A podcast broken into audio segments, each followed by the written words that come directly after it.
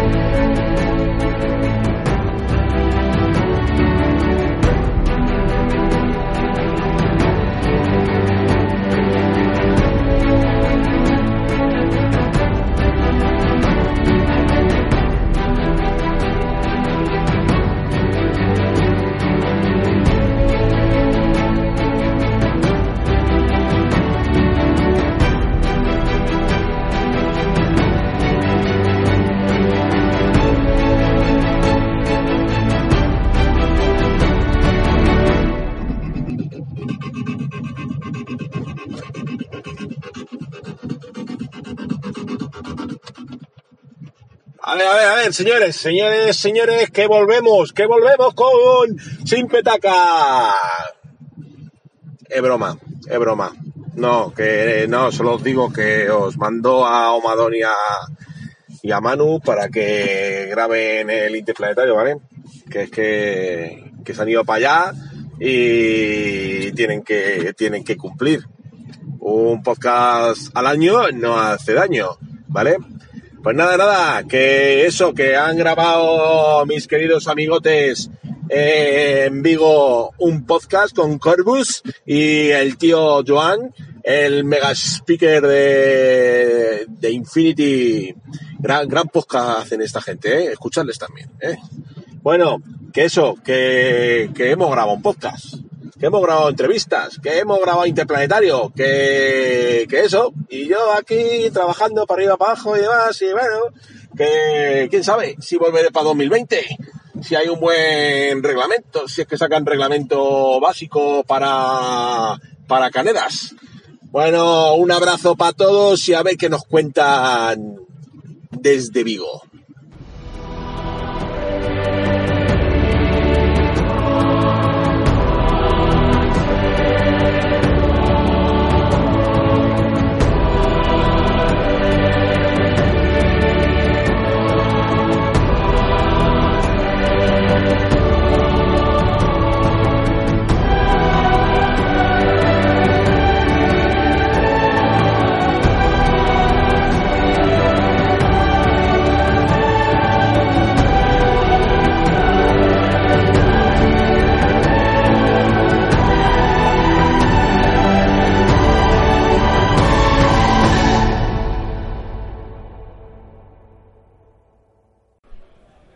Bienvenidos a Más allá de Sin Petaca, un año después del último programa. Estamos en el Interplanetario 2019. Mi nombre es Joan y por fin tenemos en las ondas otra vez, largamente esperados, a Manu. Hola, buenas. Y a Omadón. ¿Pero esto se come o qué se hace con el micrófono? Hemos tenido que comernos 600 y pico kilómetros de viaje a Galicia y que llegue un mallorquín que se ha hecho aún más kilómetros para que nos engañe para volver a grabar. Sí, pero yo los he hecho en avión, no tiene ningún mérito. Porque Oh, pero a mí sí, me pero, llevan- sí, pero hay que hacerlos. Sí, los hacemos cada año, ya ves, pues que como hay que coger para salir de la isla, no hay otra cosa. Y no sabemos cómo hemos vuelto a engañar como cada año a Gutiérrez Lusquiños y a Fernando, el Lord Commander, Corvus Belli, dos de los cuatro jinetes del apocalipsis. ¿Cómo estáis? Muy bien, muy bien. Ah, Bueno, a mí me dijeron que, que subiera aquí a la zona de comedor que había pinchitos. A ver los hilos, pero creo dieron, que no los me dieron- me dieron algo y dijeron, esto, esto, esto parece un helado, pero en realidad me han dicho que lo, lo use como micro. Es que parece Hagen Dazs, pero es del Mercadona, ¿eh? Fernando, ¿qué tal? ¿Cómo andas? Pues muy bien, pero siempre mejor que hacer tours en inglés eh, aquí en Corpus Belli, o sea que La verdad es que... es mi forma de escaquearme. Tú has tenido una presencia bastante eh, interesante Interplanetario porque has estado allí luchando en Aristella. Claro, ahí en la trinchera siempre. Pero además, pero Fer- Fernando juega de incógnito. Él va con su camiseta, la camiseta de su equipo. Yo he venido aquí a jugar. Eso es lo que yo No me hagáis preguntas raras. se lo he echado en cara. ¿Tú crees que un tío, que es el Lord Comandante de Corvus, que está jugando un torneo de Aristella, yo solo por vacilar a mi contrario, cuando el tío va a tirar los dados le diría, ¿tú estás seguro que me quieres tirar ese dado Pues, naranja. pues esto, esto es la, la coña que hacíamos el año pasado, que un juego contra un compañero nuestro le ganó y dijimos, pues entonces ahora este controla la empresa, ¿no? Te ha baneado de por vida. Tus miniaturas ahora son pisapapeles. No, que va, pero me da mucha vergüenza decir nada de eso. Bueno, vamos a hablar del Interplanetario y luego hablaremos un poco de todo lo que ha pasado en Corvus este año, que ha sido muchísimo, y lo que le espera, que parece que va a ser apoteósico. Pero para hablar del Inter, ya que has estado en el torneo de Aristella, ¿qué te ha parecido este torneo? Porque es más numeroso. Pues la verdad es que está, está realmente bien que crezca tanto Aristella a este nivel. Y bueno, eh, el torneo creo que ha estado emocionante. Eh, para mí ha sido un poco frustrante porque tuve partidas muy desiguales, pero, pero al final me lo pasé bien, me lo pasé bien. Y lo mejor es encontrarte con gente distinta y poder jugar con gente de otros lados. Por darse un poco de información con ETA, hemos sido este año 66 jugadores de Aristella. Sí. Y yo el- dices hemos ido porque tú Hemos también sido- has yo he sido uno participado. de esos participantes, sí. ¿Y has quedado? Yo he quedado sexto. Bueno, no está mal. Como representante de Simpetaca y has quedado Me alto. han vuelto a hacer el, el- el combo. Yo tengo que hablar con, no sé, con Gelois o con la organización o con alguien, porque el año pasado quedé quinto, dieron premios hasta el cuarto, este año he quedado sexto, han dado premios hasta el quinto, Bueno, pues el año que viene quedará séptimo y darán premios hasta el sexto. o quedaré primero y se inventarán un premio para que quede antes del primero, y no me lo darán tampoco, pero bueno, ¿qué le vamos a hacer? ¿Cómo se llama tu Pues- equipo, Manu? Yo... Ese iba mala hostia, ¿eh? No, no, no, es que no lo sé, la ¿No? verdad. no. Vale, yo me da pereza porque... Manu es de esas personas que ves el logo en negro y el En nombre negro. del equipo en blanco. No, ¿en Sí. serio? Hasta, hasta, No. hasta yo tengo nombre de equipo en Perdona, Aristella. ¿Tienes nombre de equipo en la Estella? Sí, Sí. sí. ¿Para tu ninguna partida que has jugado? Exacto, pero ahí está. No, no por tengo nombre de equipo en la. Eh, eh, el de Madón se llama The Owners of Madón Arena. Po- podría ser, podría ser. había, había cierta petición de que en varios se jugase con el Mozi o Madonna Arena y si se hubiese hecho nosotros nos hubiésemos traído unos marcadores con la cara de Madonna para marcar cuándo lo has usado y cuándo no. Pero, pero ahora, en serio. O sea, una de las cosas más guays que tiene Aristella es que todo el componente deportivo eh, es muy tocable, muy disfrutable. Y la identificación, el logo, la historia, el himno, estas cosas, ¿no Vale, tienes me, nada? Me sabe un poco mal comentarlo aquí delante de esta gente, pero el tema es que ahora mismo el, el equipo de Aristella es un segundo nick. Claro. No es, un- no es un equipo. No, no será el tuyo. Yo tengo mi nick de Navatar y aprieto la, ¿Y cuál la es? pestaña y me sale allí el manager de ¿Y Tunguska Space Lions. ¿Y quiénes son los integrantes de los Tunguska Space Lions? Uy, te iba a contestar una guarrada. Yo. Yo. Pues Yo como manager, Pues el mío no es un segundo nick, es el único nick y Es el equipo a la vez. Ah, tú eres el, el Varuna White Stripes. sí, Comparte Nick, ¿no? En la cuenta de la GL Sí. con... sí, sí. Es que es casualidad que Varuna Sí. haya llegado a la final de Infinity y a la vez a la- sea la zona de procedencia del equipo de Fer. Vaya, vaya. Esto huele, huele mal, ¿eh? Huele chungo. Yo lo que veo es que somos como el, el equipo de, de segunda, no sé. O- No, pero sí es verdad que hay gente, por ejemplo, Fernando Liste, que, que tiene una, una identidad de equipo muy propia y tiene pues las miniaturas pintadas con los colores del equipo y tal, que la verdad es que eso está... Pero, esto lo de estamos haciendo todos. No, yo, no, menos yo, tú. yo he pintado los muñecos como me han ido surgiendo. No, no, yo los míos van todos de negro y rojo como Tunguska y tengo una entidad corporativa. Lo que pasa es que yo soy como el PSG. Le he echado millones, pero juego ninguno. Pero ahí está. Bueno, y, y ahí tienes a Manu, campeón de la GL y, Y sin equipo. esas cosas, pues. Eh, es- es- tú eres el Valladolid, tío. Yo ni segunda ya. Madre Dios. Tú, Gelois, si tuvieras que tener un equipo, si no lo tienes. Gelois. ¿Dónde está Gelois? Perdona, perdona, perdona, perdona. Es que ya no sé a quién estoy entrevistando. Gutiérrez, si tuvieras que tener un equipo que no sé si lo tienes, ¿cómo se llamaría? No lo sé, porque es demasiado difícil escoger. Me obligaría a escoger una facción, y si escojo una facción públicamente, mm, empezarían todos los rumores en plan, claro, Puedes sí, tirar de mira, de favoritismo los- por aquí, favoritismo De los por sitios allá. no alineados o algo así. Siempre podrías decir los Varuna White Stripes. Que puede ser muy, puede ser muy genérico. El mío es Los Dioses de la Arena, como la serie de Oh, Espartaco, así oh. que... El día que juegue, a ver quién tiene huevos. Perdona, yo mm, me pongo delante de un Exadom y mi rival, que aún no sé qué eres tú, se llama Los Dioses de la Arena y te espero con un cartel que pone ¡Gay! bueno. Los Dioses de la Arena. De lo Madonna Arena debería poner. Claro, claro. Así sí que lo veo. eso ya se da, por Eso, supuesto. eso se sobreentiende, claro. Yo creo que ahí el problema es que ya estás creando expectativas. Por eso no juego a historia. Te dicen, pero no eres muy malo. He dicho, no, he dicho de que era Dios. Puedo ser de los unos. bueno, ¿en Bueno, serio yo, no? yo te- yo tendría una yo tendría una pregunta para Manu. Para mí. Claro, sí, sí, sí. ¿Qué, qué me dices de Hipólita? ¿Qué podemos decir de Hipólita? Bueno, pero explica por qué te está haciendo esa pregunta. Me está diciendo esa pregunta que, pues porque Hipólita es un personaje que hasta donde yo sé, originalmente salió eh, de mi participación con Corvus Belli por haber ganado la primera temporada de la GL. De- se me ofreció participar en el diseño de- en el proceso de diseño de un, de un personaje para Istella que acabó convirtiéndose en Hipólita y que yo un buen día pues me encontré con que no solo resultó ser un personaje de Istella sino que también es un personaje de Infinity Supongo que eso es decisión de pues el maestro de Infinity, Gutiérrez Quiño, aquí Chan, presente. chan, chan.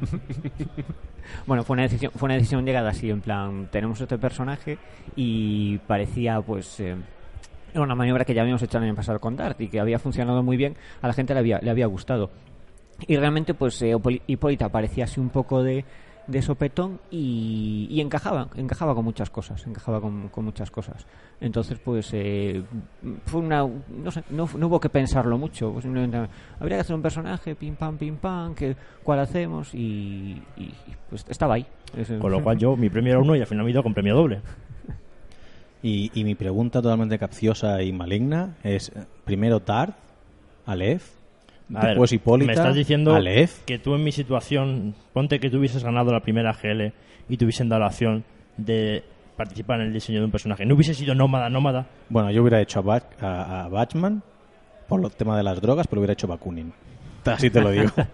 Me parece un personajazo y un, y, un, y un diseño muy, muy diferente a lo que se espera de un deporte extremo y súper deportivo. Su hermano, por ejemplo, es mucho más arquetípico. Pues sabes Sí. que Bachman fue uno de los primeros diseños después del core, de los ocho primeros. Hostias, pues, Solo que no conseguíamos, bueno, no conseguían afinarlo bien y se quedó en la nevera hasta hay, ahora. ciertos, hay ciertos rumores sobre esa nevera Mm. y el fondo que tiene y las cosas que hay guardadas ahí dentro. estaría bien un día abrirla. Igual nos asustamos y todo. El armario de los secretos de Corvus Belli. La verdad es que hay, hay muchos cambios en el proceso. Me acuerdo que Taubu eh, era mujer al principio, después se cambió a hombre, cosas así, ¿no? Eh, que van. Pero eso van cuadra. Porque es tan cabrón cuando quiere que, que dices, hostia. Hay, hay que ser muy maligno. Bueno, no, olvidado lo que he dicho, ¿vale? Lo he dicho desde el rencor de un divorciado. Entonces, hablamos del torneo de Aristella. Ha funcionado muy, muy bien. Yo he tenido en general buenas sensaciones, igual Sí. ha comentado Fernando antes, pues en general ha habido buen rollo, partidas bastante interesantes en general. Oye, yo destacaría el, el fair play entre jugadores.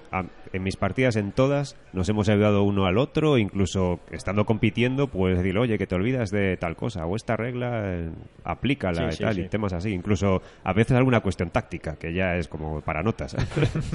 Bueno, yo os puedo contar, yo he estado relatando en el streaming la semifinal de Aristella entre Victor y Banzer, que ha sido luego el, el campeón. Y ha sido muy, muy gracioso. Cuando, bueno, aparte de la amistad que unía a los dos jugadores, por tanto, sé, las pullitas que se hacían y todo el cachondeo, que creo que lo han podido disfrutar a través del streaming y eso siempre ayuda mucho al buen rollo. Pero ha habido un momento en el que Banzer ha colocado uno de los jackbots de Fiddler y cuando lo ha colocado y ya iba a gastar el punto de movimiento, de repente dice, ostras, creo que me he equivocado y debería haberlo colocado en el otro lado. Y Banzer le ha dicho, ningún problema. Coge y colócalo. Oh, qué bien. Pero es que luego Banzer ha hecho no sé qué y cuando ha ido a coger le dice, ostras, me he equivocado y te pediría permiso para volver atrás, pero como yo ya te lo he concedido y tú no quieres quedar mal delante de las cámaras, le dice, te jodes y ha cogido y lo ha puesto en el otro sitio. Y, y yo digo, y Banzer, en la retransmisión podrán ver que digo yo, Banzer se equivoca y Fer con gran caballerosidad le cede el poder volver atrás y va Fer delante de las cámaras, se gira y me dice, ni generosidad ni nada, si me ha obligado. Entonces todo este buen rollo se puede disfrutar en algo como Aristella. sí, sí. Y luego hemos tenido el torneazo de Infinity, estos dos torneos. Sí, que si los juntamos, pues es como... ¿Cuántas personas han habido? Unas 160, 170. Eso va, cre- va creciendo año a año de manera imparable, ya parece. Sí, sí, yo este año estuve ayudando a montar las mesas y es un trabajo brutal. Había dos pisos llenos de mesas, de forma, todo de forma increíble.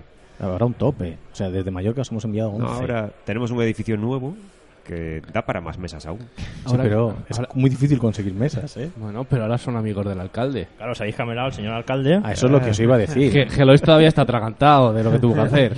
Es el momento, creo yo, el lunes de ir al despacho del alcalde, que aún lo tiene en la cabeza, y decirle, somos los señores de Corvus Belli, y vamos a hablar de una subvención que había por ahí, porque el señor se lo curró. O sea, había leído bien el guion de que es Infinity, que es Aristella, y el tío, el tío sabe hablar, ¿eh? Las cosas como son.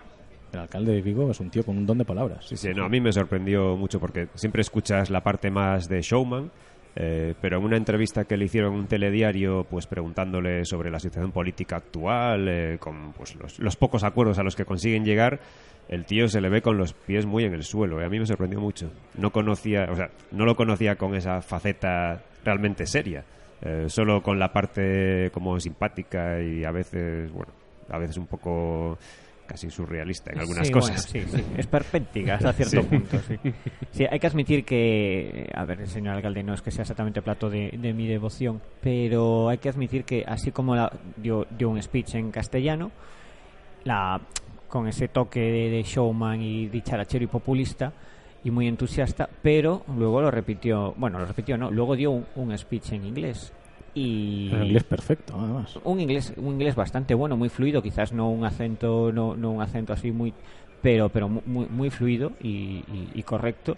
Y o sea cambio de registro por completo. O sea una cosa eran su público y muchos de ellos votantes suyos pero cuando cambió a hablar con los extranjeros que habían venido a visitar la ciudad o sea el cambio de registro fue considerable. O sea es una de esas cosas que se ve como de automáticamente cambia cambia el chip.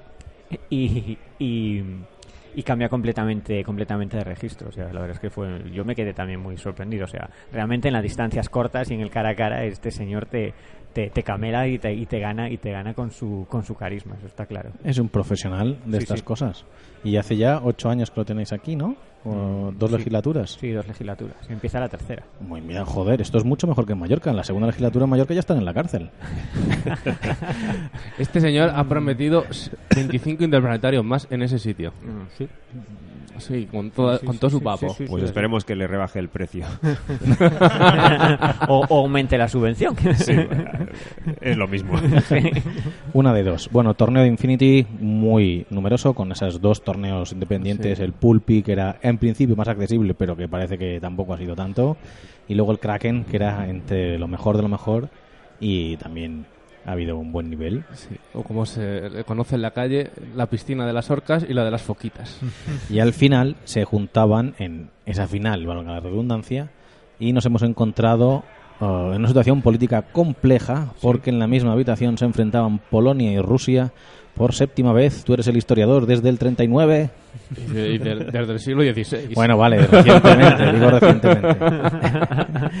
recientemente, y el problema es que eh, podíamos pensar lo contrario, pero aquí el ruso era el pequeñito y el polaco intimidaba. Joder. Es el polaco, yo le, yo le tengo que mirar para arriba. Atención, y para O'Malley es un tío de dos metros. Sí, sí, Luego es un trozo de pan hablando, pero el que haya visto el streaming habrá visto que le sacaba dos o tres cabezas y había una imagen muy, muy chula que, que he tenido que hacerle aspavientos a Gelois para que se moviera porque estaba el polaco y Gelois en el mismo plano, solos, y parecía un padre caballero y un teambot. porque es, es- es muy grande. El polaco no era cosa de, de Juan, sino cosa del polaco. ¿Ves? Para que luego digan que hay miniaturas fuera de escala. Pues sí, es- sí me parece, sí me ha parecido curioso ahora que hablas de un poco de- del torneo y de la final. eh, la representación, digamos, internacional, que por supuesto ha sido abundante en ambos torneos, pero como mucho más notable en Infinity, sobre todo cuando empiezas a mirar los rankings y, y las posiciones finales de cada, Sí. de cada jugador. Sí. No sé si eso se ajusta más o menos a lo que veis vosotros desde la empresa o, o ha sido casualidad simplemente. Pues no sabría decirte, por ejemplo, respecto a. Si lo vemos respecto a las ventas de las figuras, no sería representativo realmente. No, la verdad es que no. Eh, tendría que haber más jugadores americanos, más jugadores españoles, sobre todo, Sí, más jugadores claro, eh, ingleses o alemanes. En cambio, Polonia, que está no está mal de ventas, pero no es comparable, pues tiene muy buenos jugadores, o Rusia, pero Rusia está creciendo muchísimo en jugadores eh, ahora mismo allí. Rusia sí, Rusia por lo visto está ganando bastante comunidad, tanto de Infinity Sí. como de Aristella. Sobre todo Infinity. Rusia y Polonia son comunidades No, mira. en los Wargames tradicionalmente consideradas muy duras y muy culo duras. Sí. O sea, el polaco estaba en la piscinita de, la, de las foquitas, pero el polaco había ganado tres ITS. O sea, Sí, sí, sí, sí. ha ido con el cuchillo, o sea, era una horca vieja ya con el ojo... Sí. Yo me enfrento al polaco y le concedo. de las manos. Yo me enfrento en la partida, me lo veo venir y le digo, mira, macho, you win, me voy a tomar un café. Es muy majo luego, fu- Sí, ya. fuera de la partida. Y no sé, no sé, pero no vale la pena. Muy grande, muy grande para mí. Bueno, luego en, el Interplanetario hemos tenido de todo, ¿vale? Pero casi, casi diría que ha sido el lanzamiento, el punto y partida, después de Gen Con, pero al menos para la comunidad española, de Defiance, que es el gran proyecto que está presentando Corvus Belli para finales de este año, para octubre y noviembre. Y En sus pantallas en Kickstarter. Ahora vamos a hablar nosotros de Defiance, pero antes os quiero preguntar qué tal el feedback que habéis recibido estos días sobre el juego, porque a, eh, pobre Marcos, V, Brando y eh, Bostria tienen el culo cuadrado, porque no se han levantado de hacer demos a todas horas. ¿Qué feedback habéis recibido? Pues muy bueno, la verdad. O sea, eh, yo hablé con, he hablado con, con Bostia, con Alberto y con Marcos de este, de este tema en concreto y la verdad es que todos han recibido feedback muy bueno. Ahora mismo estuve hablando con un par de jugadores que me han dicho lo mismo, que son que estaban muy contentos con, con lo que habían probado. Alguno que había que venía sin que había oído hablar de Finance pero ni se lo había ni se lo había planteado. En plan, bueno, hay demos, eh, voy a probar y tal. Y se había levantado con cara, pues la verdad es que en su momento no me lo planteaba, pero me lo, me lo pienso porque me, me- lo he probado y, y- y me ha gustado. Eh, a ver, es cierto que el público que tenemos en Internet es un público cautivo, es decir, realmente ya... claro, claro, o sea, son, ya son fans, o sea, vienen aquí, evidentemente son los más fáciles los más fáciles de convencer, pero Yo voy igualmente... a puntualizar eso después. Pero igualmente hay mucha gente que aunque juega miniaturas no, no, le, no, le, no le tiene por qué interesar un Dungeon Crawler. O sea que bueno, que- que eso tampoco, esto, con esto no quiero decir que, no- que no es que ya se lo tengamos vendido a esta gente. Pero, pero independientemente de eso, por, por mucho que te guste los productos de Corvus Belli, tú puedes probar un juego y que a lo mejor pues, no te llame especialmente la, la atención y decir, bueno, pues por las minis, pero no. O sea, realmente lo que ellos estaban probando era la- el sistema de juego, pues las minis ya, ya las han empezado a ver y, y todo el mundo se ha levantado contento y, y- y- muy, y muy satisfecho con lo, con lo que ha visto. Y es gente que, bueno, realmente claro, se está probando aquí. O sea, no, no se sabía no se sabía nada. Se han hecho demos en GenCon, pero evidentemente las demos que se hayan hecho en, en GenCon, pues un poco, empezaría a funcionar un poquito el boca a boca ahora, porque GenCon es, está todavía muy reciente. O sea, que realmente esta gente llegaba y lo estaba probando sin ningún tipo de expectativa propia o peor aún, si tenían expectativa, era la expectativa del nivel de calidad que solemos dar en Corvus Belli, que suele ser bastante alto. O sea que nosotros incluso nos ponemos esas, esas pequeñas trabas y sin embargo salen contentos. Eso, es- eso sí que es buena señal para mí. Sí, lo que quería decir es eh, que efectivamente aquí estaban los fans más hardcore. Gente que viene comprándose un vuelo desde toda Europa, desde Moscú, de Estados Unidos, para jugar a Infinity o jugar a Aristella. Y precisamente eso es lo que nos daba más miedo. El hecho de que será suficientemente Infinity para el jugador de Infinity más hardcore o no. Y bueno, eh, lo que hemos estado comprobando es que realmente les está convenciendo y eso nos ha dejado mucho más tranquilos. Y yo me acuerdo, o sea, recuerdo estar hablando con Jesús hoy y estaba, se veía emocionado, súper contento realmente de la, de la reacción. ¿eh? Y en GenCon, pues lo mismo, funcionó muy, muy bien. Eh, aunque tenemos mesas de Infinity de Aristella para demos, la que nunca tuvo un hueco libre, y eso que es para cuatro y no para una persona sola o dos, eh, fue la de Defiance. Sí.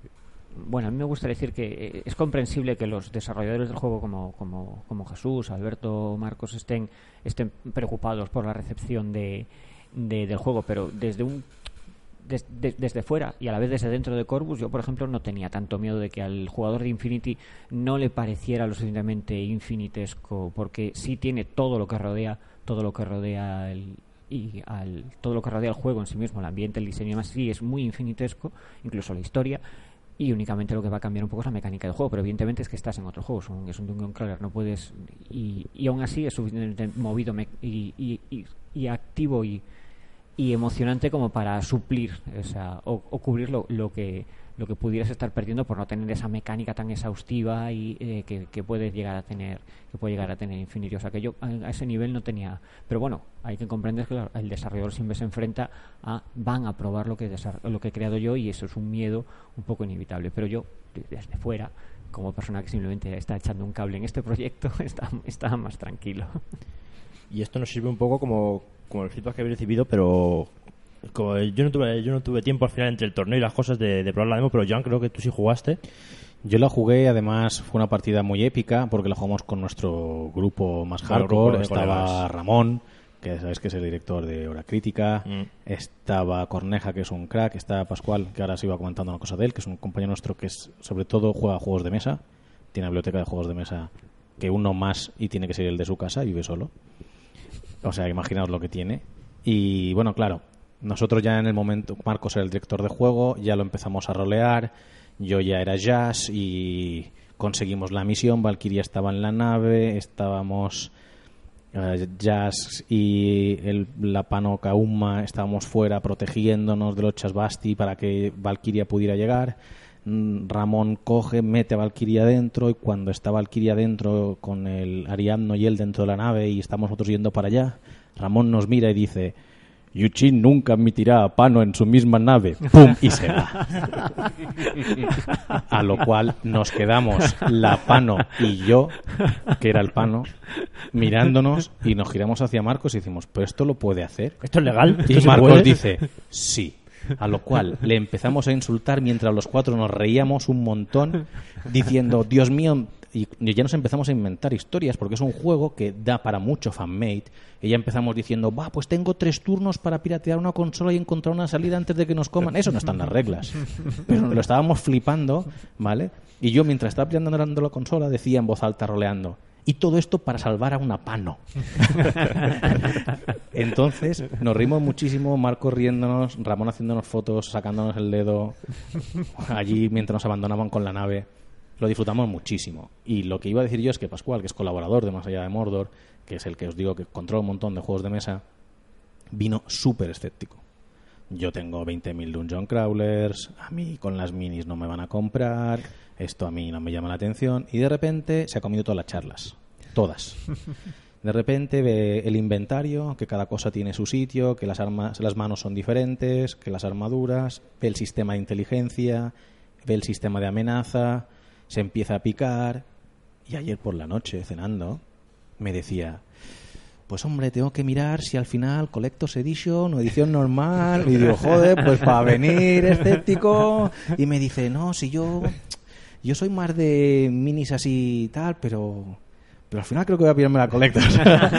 así que yo creo que eso es muy buena señal, ¿vale? Sí. Porque es verdad que huele a cosas que conocemos, pero están mezcladas y combinadas de una manera muy original. Yo creo que se va a petar. Y ya os digo que yo no creo que llegue a las dos horas para fundarse. Es mi apuesta y lo digo ahora, ¿eh? Es la, es la porra. Fundarse, hijo de puta.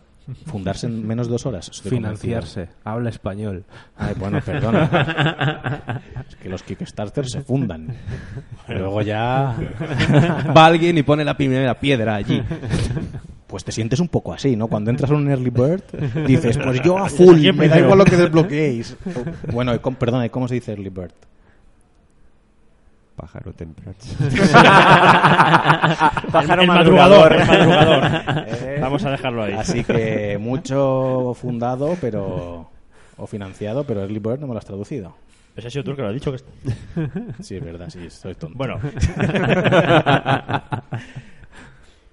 Belli ha sido la, la compañía que produce Infinity. Pero luego cambiamos de, de Infinity, que es un wargame puro, a Aristella, que también tiene ese, ese perfil competitivo, pero es, un, es más juego de mesa. Y ahora en Dungeon Crawler, que to- pierde totalmente ese perfil competitivo y pasa a ser algo más eh, cerrado, digamos. Aunque puede tener expansiones y cosas, pero para jugar cada uno en su casa tranquilamente, pues lo que comentaba Jan, con los colegas, te echas unas risas y pasas una tarde pues entretenida. Que además es un juego cooperativo, recordemos. No hay que pegarse entre sí, aunque los mallorquines lo hagan. Estos juegan así. Es más divertido. Entonces, eso es como, como para abrir un poquito de, quizás, de, de público nuevo. Pues eh, sí y no. Por un lado, pues lo que, lo que pretendemos con este producto es eh, dar un poco de aire a los jugadores de Infinity o de Aristea que quieran probar algo diferente, tener algo como, como bien decías, Modón, eh, eh, no competitivo, que sea para jugar más jugadores a la vez, además, que es algo que también nos piden los propios distribuidores en ese sentido, aunque en este caso no vamos a poder ir por los canales de distribución eh, tradicionales. Y, bueno, al ser un producto como un Dungeon Crawler con figuras de metal, es muy difícil acceder a, cierta parte de, público que, es comprador de, de juegos de mesa. ¿no? Entonces no esperamos que sea un Kickstarter a lo Cool Mini or Not eh, con tanta cantidad de gente, porque la que se puede aproximar a este tipo de figuras, pues eh, es otro público en realidad. ¿no? Entonces, eh, si podemos captar a personas que les gusten nuestras figuras, que les guste el mundo de Infinity, pero que sientan a lo mejor pues un poco em, que tengan esa barrera frente a las reglas de Infinity y quieran algo un poco más sencillo o, o para jugar más personas, pues es el producto para ellos, creemos. También eh, eh, una otra razón adicional es eh, que nosotros producimos nuestras propias miniaturas en metal. Entonces, pues si podemos dar más trabajo aún a nuestra fábrica en vez de estar haciendo esas figuras en China, pues bueno, es otro punto a favor eh, de la economía local. ¿no? Y además controláis factores como la calidad o la rapidez. Es un Kickstarter que es verdad que hay mucha loseta, mucha carta que tendrá que ser de producción Sí. foránea, pero que una vez tengáis claro lo que tienes que hacer, puede ser relativamente rápido. No tiene por qué ser ese Kickstarter de un año de entrega. Efectivamente, en, en la fabricación en China los tiempos son, bueno, relativamente largos, pero se incrementa mucho cuando haces las miniaturas de en plástico, porque requiere un, unos, bueno, un proceso de, de hacer los moldes y el estudio para los moldes que suele llevar mínimo 45 días, más después la fabricación, que aunque se puede hacerse a la vez que hacen el papel, pero ya estás hablando de un mes y medio o dos que, que pierdes respecto a hacer únicamente la impresión. Y nosotros pues a, nivel capacidad productiva eh, la tenemos eh, y creo que no será ningún problema en ese sentido. Nuestro, nuestra idea, aunque seguro que me echarán la bronca por, por, por decir esto, pero no nos gustaría que fuese el, este Kickstarter de que tardas un año más en recibirlo. Queremos hacerlo lo, lo más rápido posible. Se dicen los mentideros que vais a sacar más juegos, que en marzo del año que viene hay un juego de naves de Infinity y que N4 va a salir en 15 milímetros. Lo ha confirmado Abel Caballero en su programa ese de la Lo Presidente. y si eso es así, ya, ya está. Pues eh, vaya, debe, debe haber, debe haber un, supongo que tenemos un equipo de desarrollo secreto que está trabajando en un pro- proyecto súper secreto de que los demás no tenemos conocimiento para no irnos de la lengua. Y la verdad es que ha funcionado. Yo me imagino el alcalde. Y ponle más centollos. ¿No has visto la foto de estas que están rulando del alcalde, el señor alcalde con... Sí, Los- memes. Ya hay memes, memes. no sé si os los han pasado, pero ya hay algunos, bastantes sí, memes muy, muy buenos. de- no, señor alcalde, la mayoría absoluta no da buenos positivos al disparar. The Defiance eh, os puede dar mucho juego porque, claro, aquel jugador que, que es jugador de Infinity, que quiere reunirse con los amigos y quiere pasar un buen rato cooperativo, claro, estamos ofreciendo miniaturas de Corvus Belli a una calidad muy chula de ejércitos que ya existen. O sea, no sería ninguna tontería que un addon o un stretch goal rapidito sería, pues mira, con la estándar te puedes hacer tal lista de ejércitos Basti, con la Collector's Edition te puedes hacer tal lista de... ¿De qué os reís? No, que has empezado a decir palabras en inglés y miraba a Amadón. y le estaba cambiando la cara. ¿Ya he vuelto a decir palabras en inglés otra vez? Bueno, al menos no son en mallorquín, ¿eh? ese raro. Cachón, Street Goal, Street y Street Gold. Collector's Edition. Joder, macho. Ya lo siento. Sabes que no. Es que mi trabajo mayoritariamente hablo inglés, ¿vale? De formación profesional lo llaman. No, se llama zona turística. Bueno, vale. Entonces, con el permiso de Humadón, voy a decir, uno de los Street Goals, ¿vale? Podría ser ese. Si te compras una Collector's Edition, que evidentemente puede tener muchísimas miniaturas, te podrías hacer tal lista de Infinity de Basti, por ejemplo. Así aquel jugador de Infinity que está mirando las miniaturas, porque a verlos lo habrá, que lo cogerá porque sabrá la calidad de las miniaturas, la cantidad de miniaturas que dan a un precio muy asequible, pues también puede entrar en el juego. Que al final lo que nos interesa es llegar al máximo de recaudación posible. ¿No es así? Sí, sí. le- realmente eh, daría daría pie a muchas a muchas opciones eh, teniendo en cuenta además la- el catálogo de miniaturas que tenemos y todas las posibilidades que también que, que abre un, un juego como Infinity. Pero bueno, tampoco queremos de repente ahora a- a- atu- aturdir al comprador eh, empezando a lanzar Street Goals porque algunas Pero cosas- nosotros sí.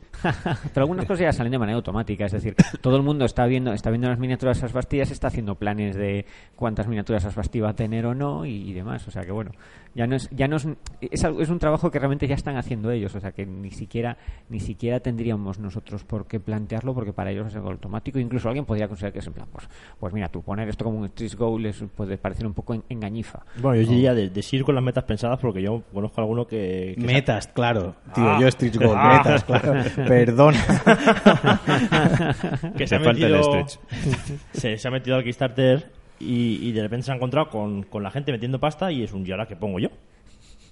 Pues Si han llegado a donde tenía pensado el base tres metas y ya han llegado, ya la cago. Tenemos tenemos eh, tenemos lo- las- la- las- los objetivos o las metas a, a alcanzar están están planificadas. De todas maneras siempre tenemos que tener un- como una especie de pues, opciones de segunda pues de repente esto pues tiene muchísimo muchísimo tirón. Nosotros consideramos calculamos ciertas cantidades y a partir de ahí bueno eh, pues ya planificamos para el futuro y pero bueno tampoco queremos ofrecer nada que no que no esté que no esté preparado. Es decir esto no, no puede ser un empezar a vender humo. O sea que tampoco es simplemente ahora empezar a añadir en plan pim pam pim pam. No no. Todo lo que todo lo que ofrezcamos tiene que estar haber sido pensado y planificado. ¿En, en qué nivel reaparecen los Serra? ¿En qué nivel tenemos una ¿Cuánta cascuda? pasta hay que meter para que haya una cascuda? cascudita? Están en la caja del marisco. hay que desbloquear la Defiance de 17 metros, tío. Pero a mí una cosa que me parece interesante es, eh, al revés, eh, em, la, posibilidad de jugar en el Dungeon Crawler con tu colección actual de miniaturas. Entonces, algo que, que sí vamos a meter son pues cartas para que puedas utilizar eh, otras tropas que no salen en, en la campaña pero jugar con ellas, ¿no? Entonces las puedes adaptar al juego y sustituir a los Asbasti, pues quien dice por, yo qué sé, por Yushin, por decir algo, ¿no? Entonces eh, es pues un guiño al jugador de Infinity que ya tiene un montón de productos y que pueda sacar más partido aún de, de este juego. De hecho, en la charla que dieron V y los diferentes desarrolladores, se habló de que una de las metas, ¿vale? Era una campaña donde eh, los malos fueran Panoceanía. Eso me pareció la cosa más brutal. Por eso digo Olin. Yo cuando dijeron eso, dije, V, saca el datáfono. Yo ya te paso el Olin. Propaganda nómada. Bueno, eso dices tú, pero el desarrollador... Bueno, es que el desarrollador... es que aún, no había- aún no habías caído en ese detalle de los tres desarrolladores son nómadas. De todas maneras, eh, la mujer de Marcos preguntará por él porque no ha vuelto a casa. Está en un maletero de un coche porque hasta que no me confirmen que McMurrock es jugable en Defiance, no se va a casa.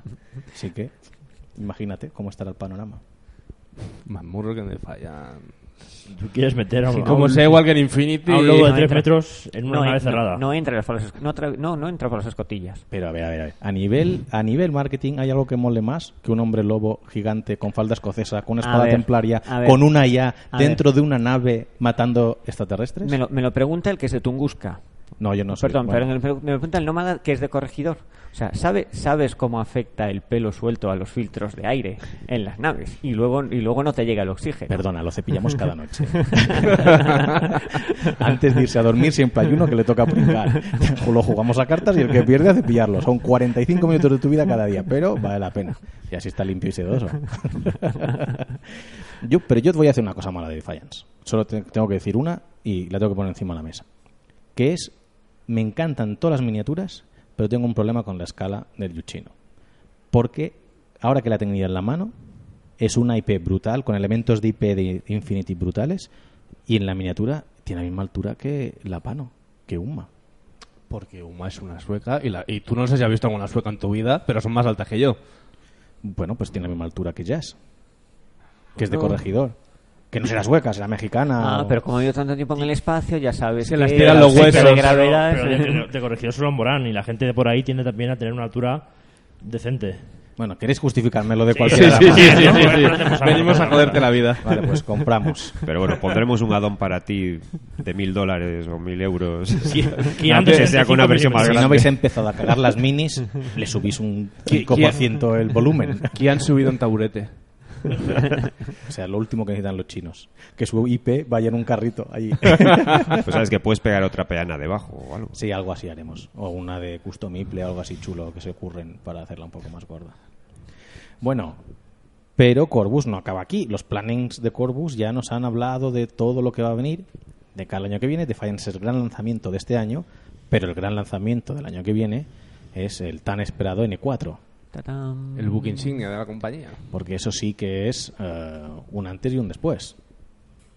Entonces, Gutiérrez, N4, ¿en qué periodo se va a situar? ¿Volvemos otra vez hace unos años? ¿Estaremos unos años en el futuro? ¿O aquí por fin se habrán cumplido los heraldos del apocalipsis de Carlos y cuando compremos N4 el bloqueo de Aqueronte habrá sido habrá, destruido? habrá caído definitivamente. No, no. eh, una cosa que nos parecía importante era eh, evitar que esa sensación de Infinity est- estancado en el tiempo. Y de hecho es algo que ya se ha visto con Uprising, que el, el libro de Uprising ya no empieza con 175, sino 177 años en el futuro. Nos gusta, nos gusta seguir avanzando. Es decir, todo lo que los jugadores han han vivido y, y han vivido porque lo han jugado en las campañas narrativas que luego se ha ido viendo reflejado eh, sus consecuencias en los diferentes libros que hemos sacado, sobre todo el año pasado. eh, no queremos que eso de repente eh, caiga en saco roto y ahora empezamos de nuevo y una vez más 175 años en el futuro. No, no, queremos queremos eh, mantener esa, esa continuidad. También porque así de esa manera el jugador que se acaba de comprar, que se acaba de comprar un Daedalus Fall, no tiene por qué considerar ese libro ya completamente obsoleto. No, no, ese libro sigue siendo válido por todo ese trasfondo que, que, que te has leído, esas misiones que has podido jugar, siguen teniendo su influencia y su repercusión de cara de cara a N4. Entonces, pues queremos seguir al fin y al cabo, eh, no deja de ser. Infinity no deja de ser un vehículo para contar una historia y, vender miniaturas y tener un juego, pero es, crear un universo y un universo. Lo importante de un universo es que pueda seguir creciendo y expandiéndose. ¿Para qué? Pues para dar cabida a otros, a más, a más productos. Tenemos Aristeia, tenemos Defiance y, y productos que puedan seguir ahí. Esto es lo mismo que ocurre con el universo cinematográfico Marvel. Ellos tienen series de televisión, tienen películas, tienen series de animación y pueden seguir sacando muchos más muchos más frutos ¿por qué? porque tienen espacio suficiente para albergar todo eso y con Infinity nosotros queremos hacer lo mismo queremos crear un espacio un entorno de, de entretenimiento y que, que, abra puertas a, a diferentes productos ya sean productos desarrollados únicamente por nosotros o con, o con otros socios. Entonces realmente lo que nos interesa es seguir creciendo con Infinity. Con lo que volver atrás sería la verdad es que sería yo creo que sería un sería un error ¿Nos encontraremos mucho más en el futuro o poco más en el futuro? Vamos a avanzar un poquito más. eh, aprovecharemos el tirón de lo que nos acaba de ocurrir en Daedalus Fall y también la campaña actual de ITS y la que vamos a comenzar. Y eso ya nos abre las puertas a la situación, a la situación siguiente que planteamos en, en N4. Pero sí habrá un pequeño, un pequeño salto en el tiempo para decir, bueno, pues hasta ahora y ahora nos encontramos en esta, en esta situación. Y a nivel de reglas, ¿qué, nos puede, ¿qué podemos esperar? ¿Podemos esperar un cambio tan brutal como fue el de N2 a N3? ¿O algo más sencillo? ¿Un cambio radical donde pasaremos a dados de 12? ¿O, o qué no, podemos esperar de no, N4? no. Eh, así como, así como eh, uno de los aspectos fundamentales de- del cambio de N2 a N3 es que eh, cambiar para seguir siendo para seguir siendo lo mismo, es decir, para mantenernos fieles a las esencias y lo que se hizo fue un reorganizar, pues ahora realmente con N4 lo que necesitamos es eh, pulirlas. Eh, el cambio en N3 fue, fue muy interesante, también se tomaron algunas decisiones que, que bueno, pues que hicieron que el juego eh, evolucionara hacia un hacia un lado, eh, el juego creció mucho, la comunidad de jugadores creció mucho, eso nos proporcionó mucho feedback y hemos visto bueno pues que hay cosas que se pueden pulir, recortar y lo que queremos es fundamentalmente intentar eh, hacer el juego más accesible, que sea más fácil más fácil entrar entrar a entrar a, a Infinity, pero no eso no significa que el juego vaya a perder sus sus esencias, es decir, eh, puliremos cosas, eh, intentaremos que algunas reglas y sea todo más aerodinámico, por decirlo de alguna manera, eh, quizás haya que eliminar alguna regla que se, esté viendo que, es- que está siendo obsoleta,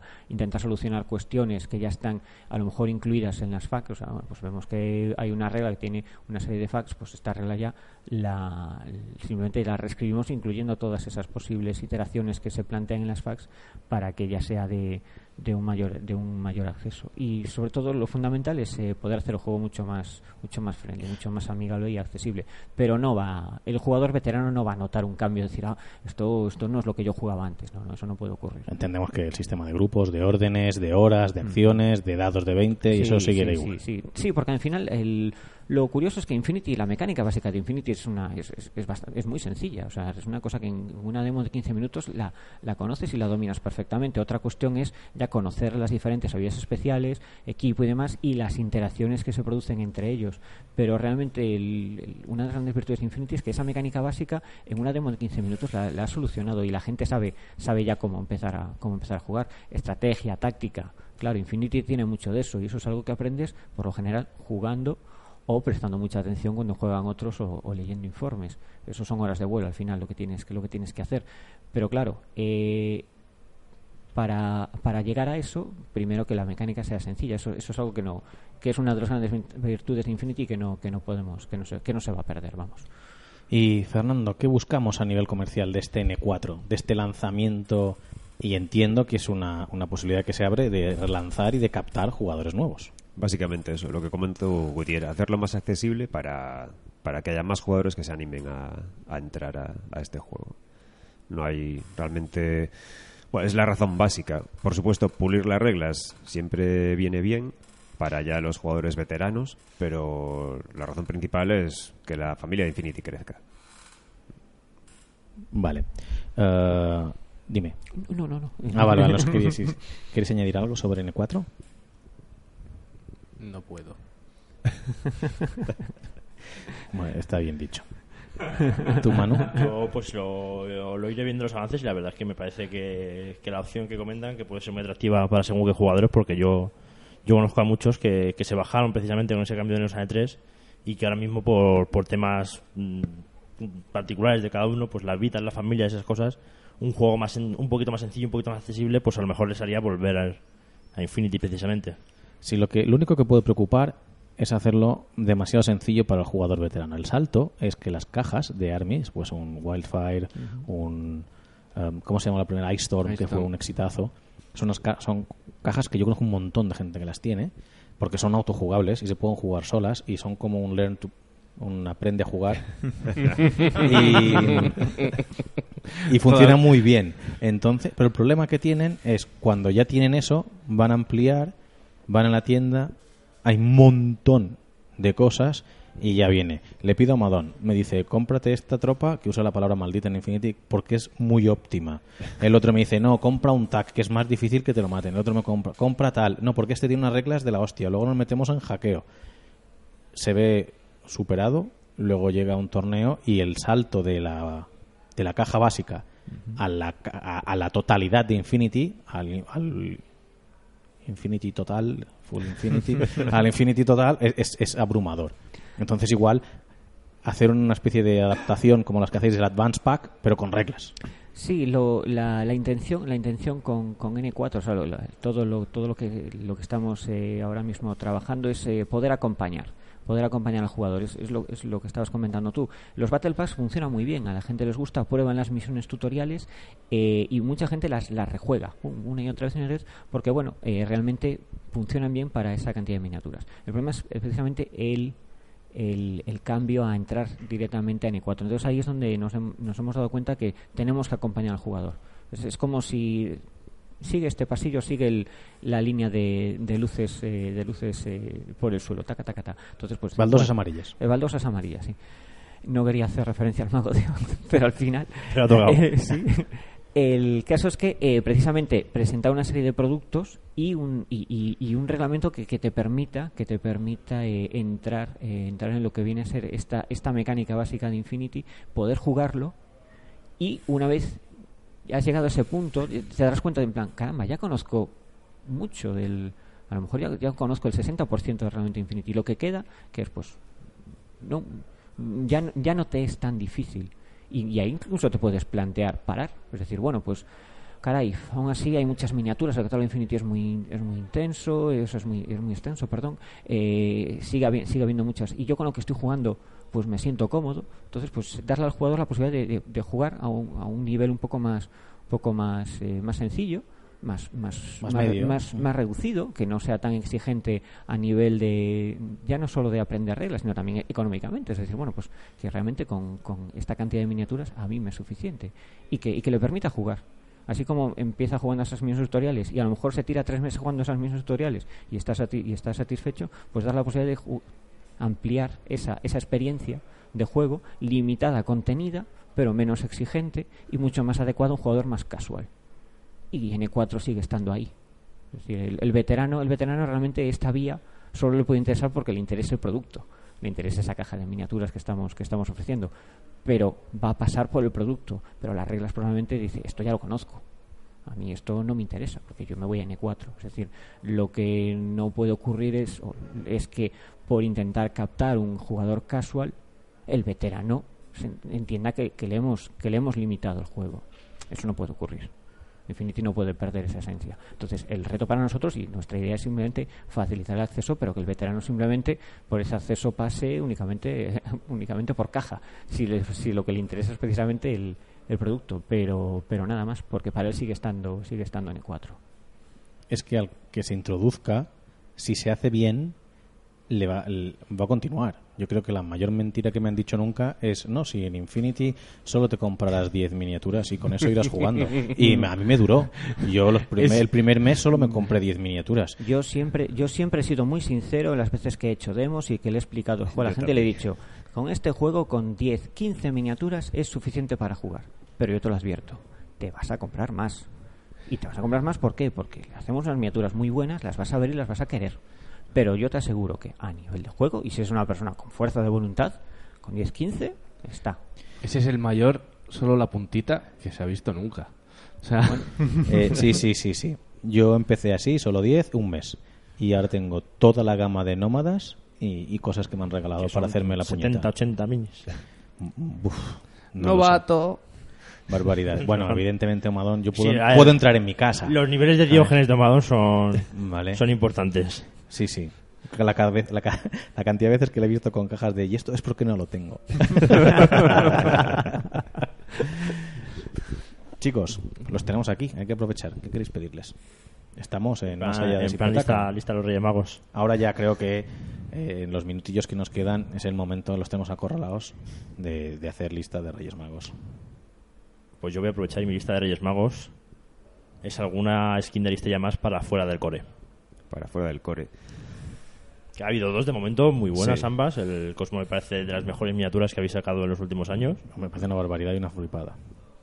Sí, sí. La verdad es que con Cosmo, bueno, en, en las skins, pues en algunas nos quedamos, digamos que no suficientemente contentos. que Las miniaturas estaban bien, pero y el diseño, pero no íbamos mucho más allá. En cambio, con Cosmo fue el momento de decir, pues hay que meter más horas en el diseño conceptual, hay que meter más horas en la escultura y hacer algo que realmente destaque. Porque estamos también presentando un poco lo que podrían llegar a ser de otras gamas, ¿no? Eh, hay figuras de fantasía o hay figuras de- con otras temáticas y, tienen que tienen que tener mucha más personalidad, eh, más calidad. Y ahí con Cosmo pues fue el primer paso. Esta siguiente de bola 8 pues sigue esa estela, ¿no?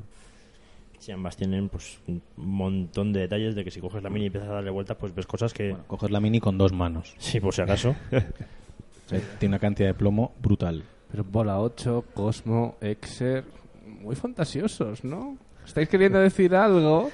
O yo creo que lo llevamos, lo llevamos diciendo tanto tiempo, pero es una, manera, es una manera de descargar.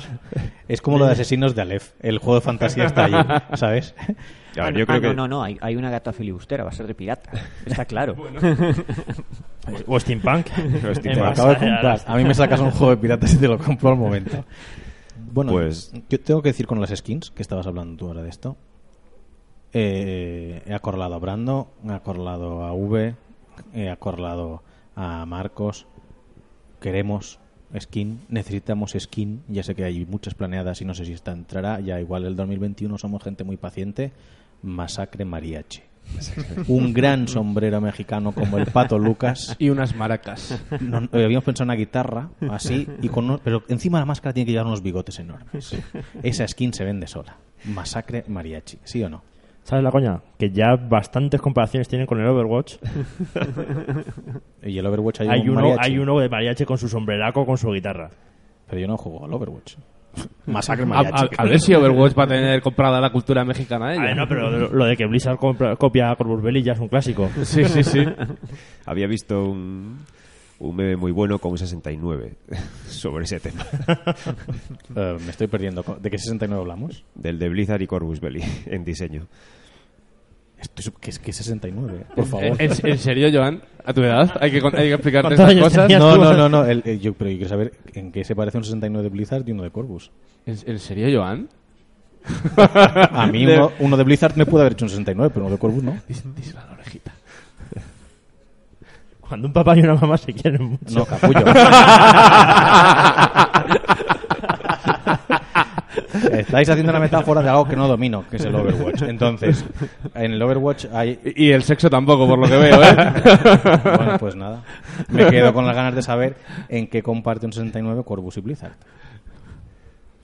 en diseño. Vale, perfecto. que hay diseños que al final, pues precisamente porque no son ideas de nadie, como comentaba antes, como lo del mariachi, pues es algo que puede surgir muy fácilmente en cualquier juego con una temática muy centrada en los personajes. Bueno, pero tenemos el caso de que Blizzard le robó literalmente la idea a Game Workshop cuando desarrolló su World of Warcraft porque estaba desarrollando un juego sobre Y- Warhammer Fantasy y al final pues la licencia no se llevó más allá y ellos la usaron. Y StarCraft. Y el StarCraft al final es un Bueno, a Warhammer ver, tampoco 40.000. se puede decir que Warhammer sea muy original, pero bueno. No, pero bueno, ese conflicto del orco humanoide y tal, entonces claro, la pregunta era si Claro, los orcos sé, y si- humanos nunca han estado en conflicto en ningún tipo de, De novelas mundo, de mundo. vaya- No, pero justamente esto está documentado. Mi pregunta era, a raíz del 69, no tan sexual como saben- sabiendo si Overwatch había tenido algún tipo de relación con Corvus Belli.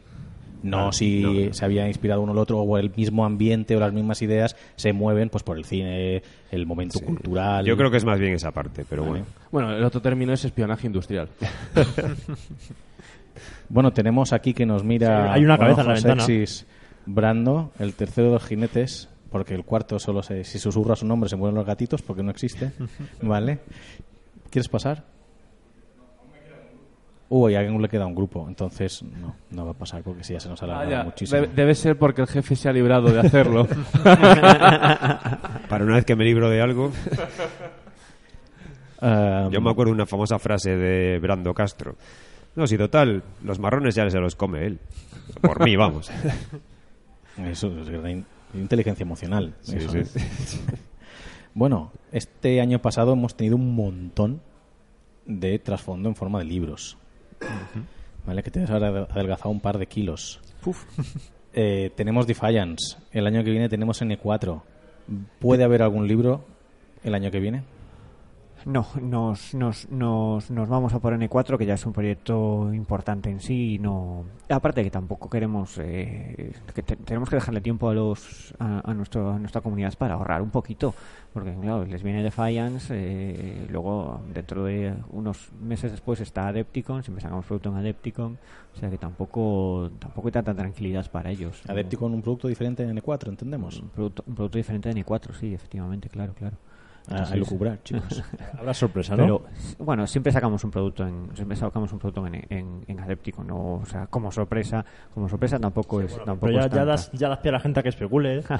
Si no será- pero que no, que no que no esperen un que no esperen un libro porque nos estamos centrando en N4 que ya es un producto ya es un producto que requiere que requiere muchos recursos por nuestra parte ya no solo a nivel de trasfondo sino ta- ta- también a nivel de reglas entonces ya no deja espacio para y tampoco y tampoco es que realmente haga falta sacar un libro ahora. O sea realmente la gente ahora tiene tiene tiene Daedalus Fall tiene tercera ofensiva relativamente recientes eh, nos viene encima el ITS tenemos pendiente la campaña narrativa de este año también o sea que realmente em, bueno no tampoco es que digamos bueno están levantando el pie del acelerador. No que va que va que va. Ni, ni mucho menos ni mucho menos. Pero al menos no va a ser en, no va a ser en formato no va a ser en formato libro. Eso está claro. Pero bueno eh, narrativa por delante para seguir desarrollando incluso fuera de lo que va a ser el libro de N4 pues ya os digo está está la campaña narrativa que estamos ya a punto de empezar con ella ya se ha empezado a hablar por ahí de As- Asteroid Blues y de Novi Bangkok y eso pues bueno tiene su, su PDF de, sus cuantas páginas de, de texto para leer y totalmente gratuito. Así que pues em, que la gente no se crea que nos vamos a acabar durmiendo en los laureles no no que va Sí, por eso me parece importante aclarar para, para quien nos pudiese estar escuchando. eh, mantenemos la política Corvus Belli con el 4 de reglamento en formato digital en la accesible. Sí, por supuesto. De hecho, eh, nuestra intención es que el reglamento sea, sea online y mantenerlo online. No, no nos estamos planteando libro físico, o en todo caso un libro físico ya sería mucho más hacia adelante y a lo mejor ya un producto un poquito un poquito de, más de prestigio y quizás bajo demanda incluso porque realmente para nosotros hemos visto que eh, mantener reglas y perfiles fuera de los libros hace que los libros tengan más duración. Eso también es bueno para el jugador porque el libro no se le queda obsoleto. Ha ocurrido con, con Uprising, ha ocurrido con Daedalus Fall. O sea, el hecho de que llegue eh, de que llegue N4 no invalida estos últimos tres libros. Porque esto, ¿Por qué? Pues precisamente estos últimos tres libros no tienen reglas que se vayan a ver afectadas por N4. Entonces, pues siguen siendo libros perfectamente, perfectamente válidos. Y, realmente es mucho más cómodo para nosotros y para el jugador, que además cada vez el jugador consulta más online, gracias a tablets, de teléfonos o, o en casa que, que no recurriendo tanto tanto al libro. Por supuesto, a todos nos gustan los libros, a, a mí el que más, y siempre se agradece poderse leer un libro y pasar páginas, pero pero eso ya sería en este caso una segunda una segunda fase. Pero N4 saldrá saldrá en formato digital simplemente también para poder implementar poder hacer cambios eh, que sean necesarios sin, sin tener que comprometer eh, libros que ya están impresos de ninguna manera porque luego al final pues aunque aunque la gente es comprensiva cuando el reglamento ya ha sufrido X cambios parece como que el libro está perdiendo está perdiendo valor y, y es algo que también que te da un poco te da un poco de pena Pero hablamos de la parte de reglas. claro. la parte de reglas, por supuesto, por supuesto. O sea, estoy hablando de la- las, la- las reglas y los perfiles. Lo que realmente ya ha ocurrido con, con Daedalus Fall, donde realmente todas las nuevas habilidades pues ya pasan directamente a formato online y ya no están incluidas en el libro, que es lo que permite que Daedalus Fall nos quede obsoleto con la salida de, de N4. Además, si se modifica algo online, se modifica al instante y para todo el mundo. Sí, claro. Eso es, lo, es una de las grandes ventajas. Que bueno, dicho así parece muy fácil, pero bueno, cuando tienes que hacer una modificación, tienes que hacer una modificación en la wiki, tienes que hacer una modificación en el PDF, o sea, tampoco es, tampoco las cosas, en el ARMI, tampoco las cosas son tan, tan sencillas. Pero es mucho más sencillo que plantearse en plan, oye, es que además tenemos un libro impreso y esto ya porque cuando tienes libro impreso incluso te coartas a la hora de, que, de querer hacer cambios, porque, pues porque te da pena dejar obsoleto ese libro. Entonces eh, así es una, una preocupación, una preocupación menos para nosotros, para nuestros distribuidores y también al final para el, para el cliente. Yo, para ir acabando, quiero hacer preguntas totalmente random, ¿vale? Eh, mi pregunta va sobre miniaturas. El tema es que tenemos a Basili como personaje de Fer. Tenemos a Bola 8, que no deja de ser Brando, y aunque tiene su Brando Castro en miniatura antigua, Acaparador. ¿vale? tenemos Aunque, la bueno, que miniatura... conste que la faceta la faceta eh, mujeriega de, de Bola 8, mm, bueno, eso ahí ya... Bueno, yo creo que es- ese es el cómo le gustaría ser. Tampoco me imagino a Fer con un fusil haciendo de Basili con 50 bolsillos en- por encima y, un- y un francotirador. Bueno, parecido no otra cabeza en la ventana. no, no lo conoces lo suficiente. ¿Vale? El tema es que tenemos luego ahora a la nueva estrella de O12 para Cachulísimo, ¿vale? Que no me acuerdo cómo se llama. Cuervo Gonstein. Cuervo. Cuervo Goldstein, ¿vale? Que parece que fuera Roger Moore eh, haciendo de James Bond súper tecnificado, que es el personaje de Carlos Torres, Gutiérrez.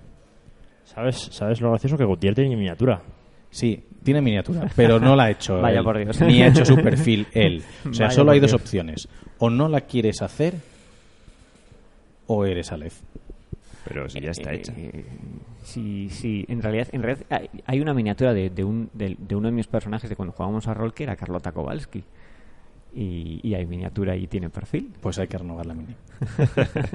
hay que renovarla ya. A mí me mola mucho, ¿eh? La he usado, la he usado mucho, ¿eh? Poco se ha hablado de O12 y lo que mola O12. Pues vamos a acabar con O12. Algunos llevamos ahí 10 años esperándolo. Mientras tanto yo me he hecho 5 ejércitos. Sí, la culpa será de que no habían Claro, sacado que- 12. ah, sí. Como se puede ver, el plan funcionó. Porque jugar, jugar una única cosa hasta que saliese 12, pues no, no era viable. No. Vale, entonces, ¿estabas esperando con tanta ansia a los maderos que por eso tuviste que hacerte a los panocos? No, yo, yo empecé panocos y dije, anda, ¿cómo mola 12 cuando sale? No, pues mira, mientras tanto, Arianda, Aleph, chinos. ¿Te has dado cuenta? Que no sé, ojo. No hay ojo. ninguno de fiar. Ojo. ¿Te has dado cuenta, no? Lo de empezar chinos, que este señor haya empezado chinos, ha sido, ha sido realmente un testamento de lo que hace ver, si tú te has pasado por el fangal del foro, y lo voy a decir de esa manera, metiendo bulla de los chinos que te he mandado mensajes yo diciendo, Madón, córtate un poco el pelo, ¿vale? Corta el rollo con Pero, los yo- chinos yo y no te- vas y te has hecho chino. Sí, yo lo dije. Pero también necesitaba lágrimas para beber. Qué duro lo tuyo. qué duro. bueno, pues, ¿qué os ha parecido 12? ¿Qué, qué tal ha sido el recibimiento de 12? Bueno, pues la verdad es que muy bueno, muy bueno, porque eh, por un lado había, la- la- había tantas ansias por, por O12, sobre todo el de la comunidad de veteranos, que incluso acabaron arrastrando a, a gente que a lo mejor había entrado en N3 y que no tenía tampoco esa pasión por O12, porque bueno, si entras en N3 y ya tienes un amplio abanico de, de oferta como para que O12 no te llame tanto la no te llame tanto la atención.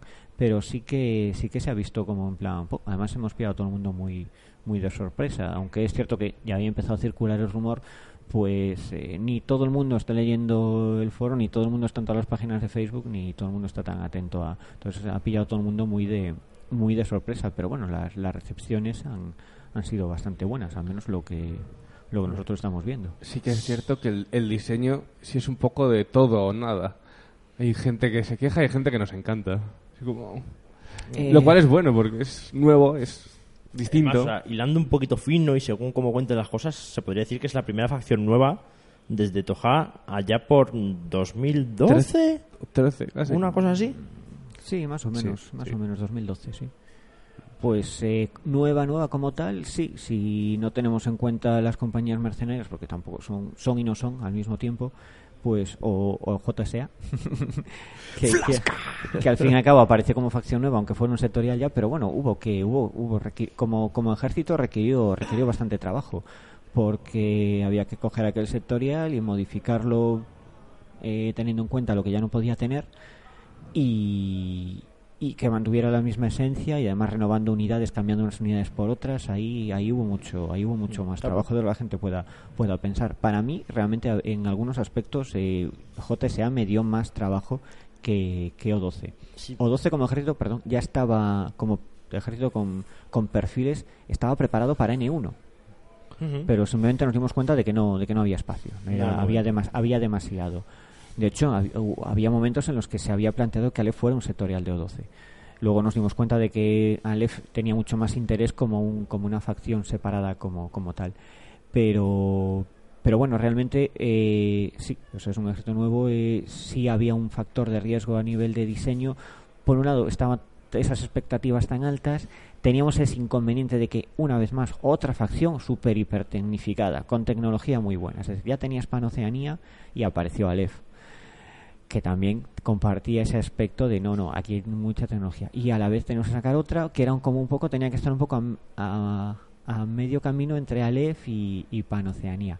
Eso, la verdad es que a Carlos Torres le supuso un reto, aunque estaba trabajando con Roberto Zoleda, que es su, su otro con- diseñador conceptual que trabaja con, con Carlos y que se ocupó de hacer estos diseños, pero bueno, muy muy guiado y muy y muy controlado siempre por por Carlos. Y la verdad es que había un nivel de estrés, había un nivel de estrés eh, considerable, porque bueno, es, es eso. Y quizás se haya llegado a un punto de que a la gente le guste o lo odie, pudiera ser.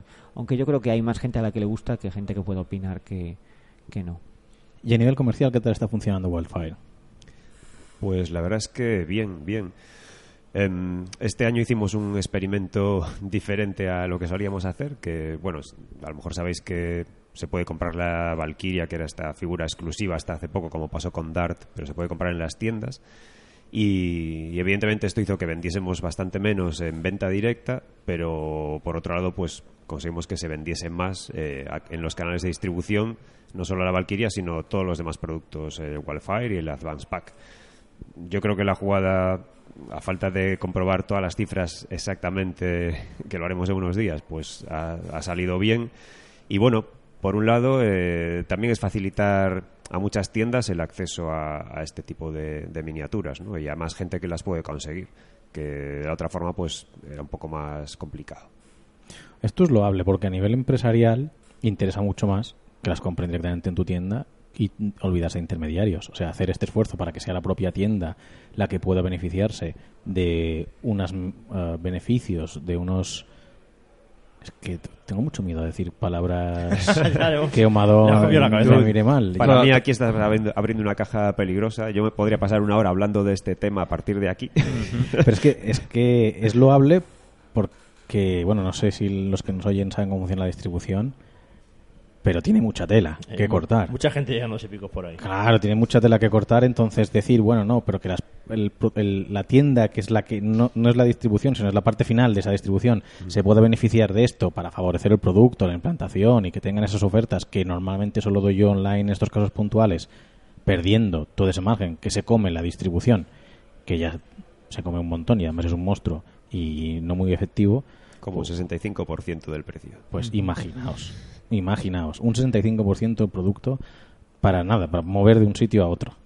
Entonces es loable. No sé si a nivel comercial eh, es tan interesante para vosotros, pero es muy loable de cara a, a vuestra relación con las Bueno, tiendas. no quiere decir que ellos ganen ese 65%, sino No, que es lo que nosotros se lo vendemos pues es con, con ese descuento. Evidentemente. Pero sí, son, son decisiones complicadas y siempre est- estamos eh, discutiendo sobre este tema, porque por un lado nosotros sabemos que hay un montón de tiendas en las que están enseñando a jugar Infinity y eso es algo increíblemente valioso para nosotros.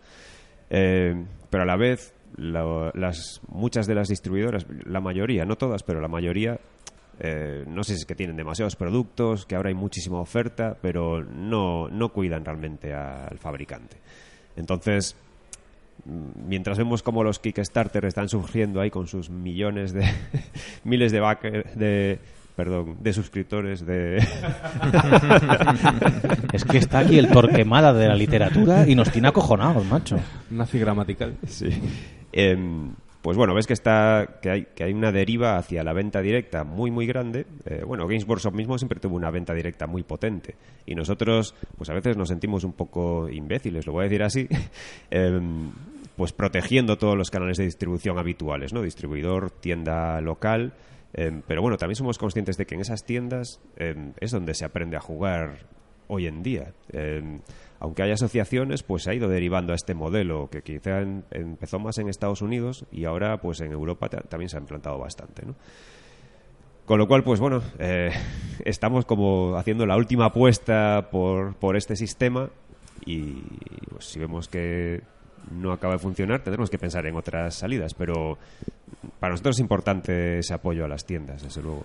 Em, hay que tener en cuenta que realmente, o sea, es realmente estamos jugando el juego largo, estamos jugando a, a largo a largo a largo plazo es la maniobra inteligente y es la maniobra que hay que hacer porque eh, las tiendas son fundamentales para mantener el hobby el hobby vivo. Cada vez es más difícil poder jugar en casa, poder tener la escenografía que hace falta que hace falta para echar una buena partida. No con la preciosa escenografía que habéis hecho en Wildfire. Bueno, Enhorabuena, por eso- favor. eso es un- lo eso que es- habéis hecho para eso esta es un caja. ¿eh? tema, es un Y tema los que se- de cabeza que eso es un tema que se merece ya en plan una, una pregunta específica para ella. Eh, cada vez es más difícil tener ese espacio o poder concentrar a los jugadores en, en ese espacio y es lo que está aportando el- la, la tienda. La bueno, tienda. y punto clave, los Warcors.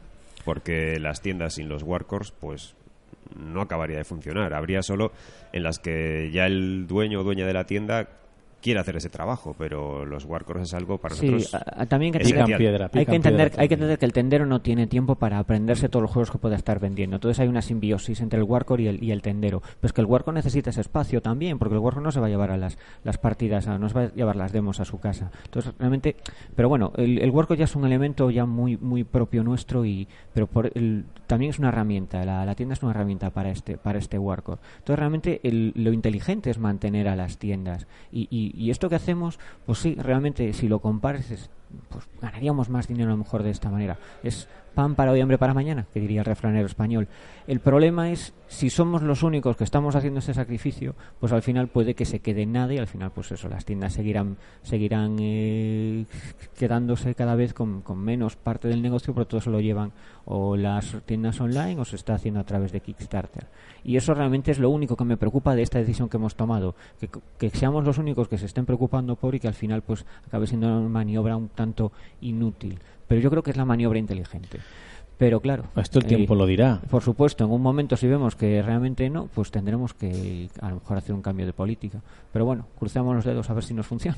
Pues sí, lo que es cierto es que cada día es más difícil eh, tener un espacio en una tienda porque simplemente hay muchísimos productos. Ya, y no hablo de los wargames con miniaturas, que además ocupan un espacio muy grande para a lo mejor a veces una rotación menor porque son muchísimos productos y la gente va comprando, pero tienes que tener un catálogo muy amplio. pero el- los juegos de mesa es que están saliendo, no sé, parecen como hormigas saliendo de un hormiguero. Pero son productos con una fecha de caducidad a día de hoy brutal. Sí, pero ocupan ese espacio. Entonces, la diferencia que hay es entre tener siempre una novedad, que son esos juegos de mesa, eh, y tú tienes X metros eh, en tu tienda dedicados a ellos y van rotando, a tener juegos como Infinity o como, bueno, como los juegos de Games Workshop, eh, que es el mismo Política, o, o, o Privateer Press, o Malifaux.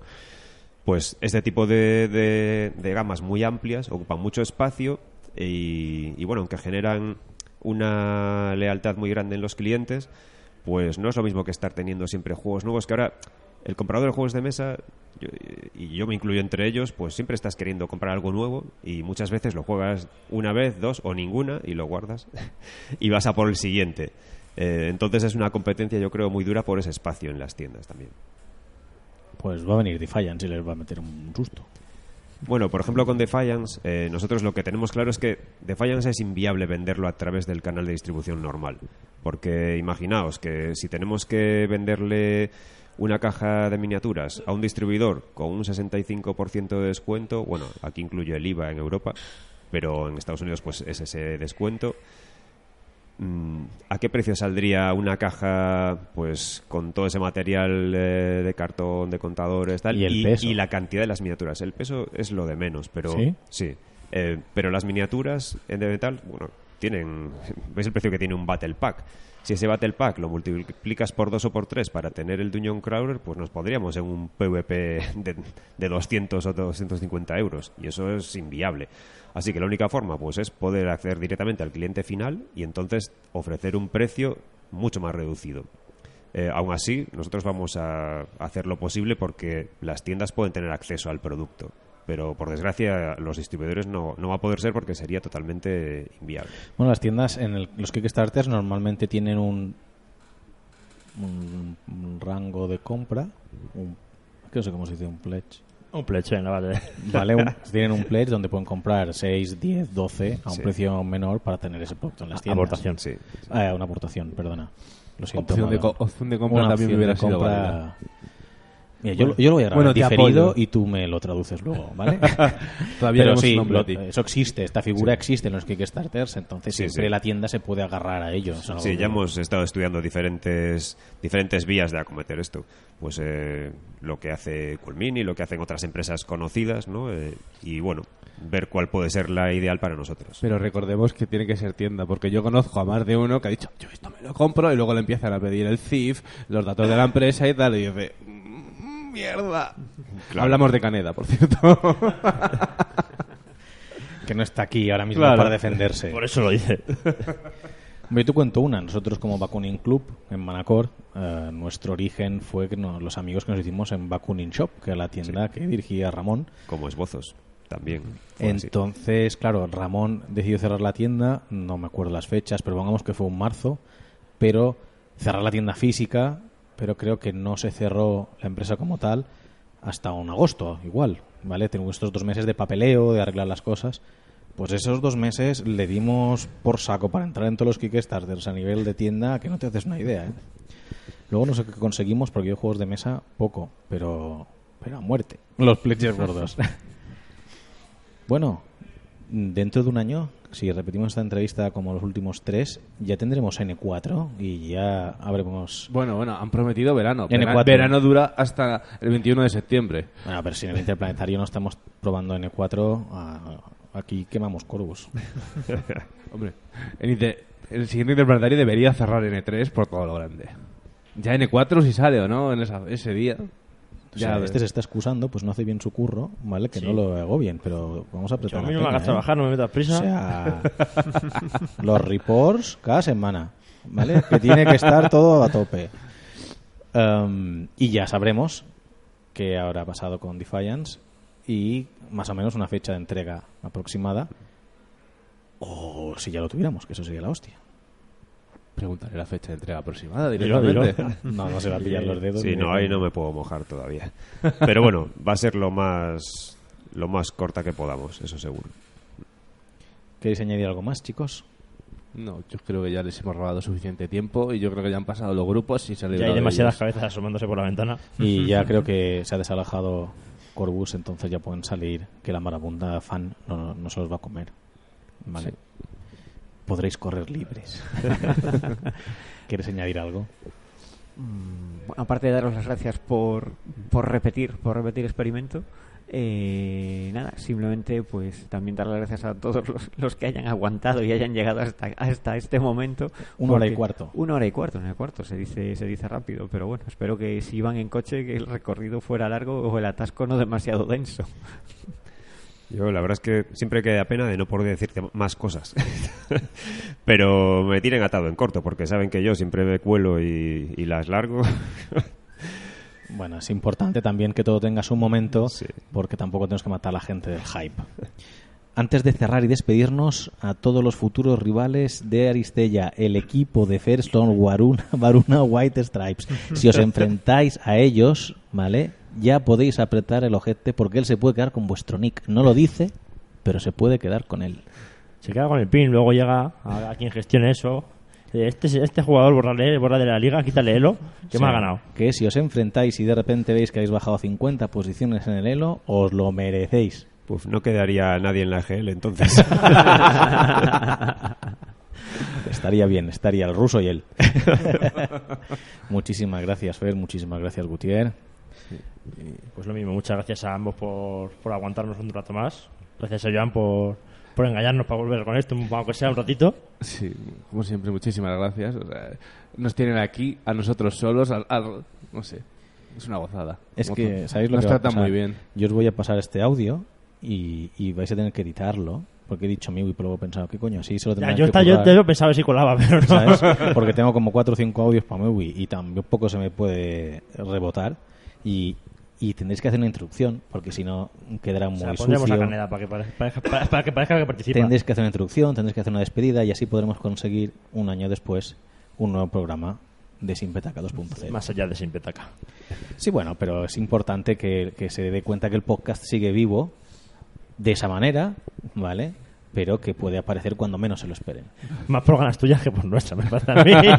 Bueno, pero así os pongo en un, en un compromiso En el- y tendréis que para hacerlo. N4 volveremos. Volveremos, Bueno, dentro de un año. volveremos. ¿Lo has visto? Sí está todo planeado. Pero N4 durará 6 o 7 años. Durante N4. Chicos, os quiero oír en ese programa de Simpetaca 2.0, ¿eh? Tenéis la obligación moral y estricta de tener que hacerlo porque el material está grabado. Sí, ¿Vale? está hecho. Un abrazo. Hasta el año que viene. Adiós. Adiós. Déjalos,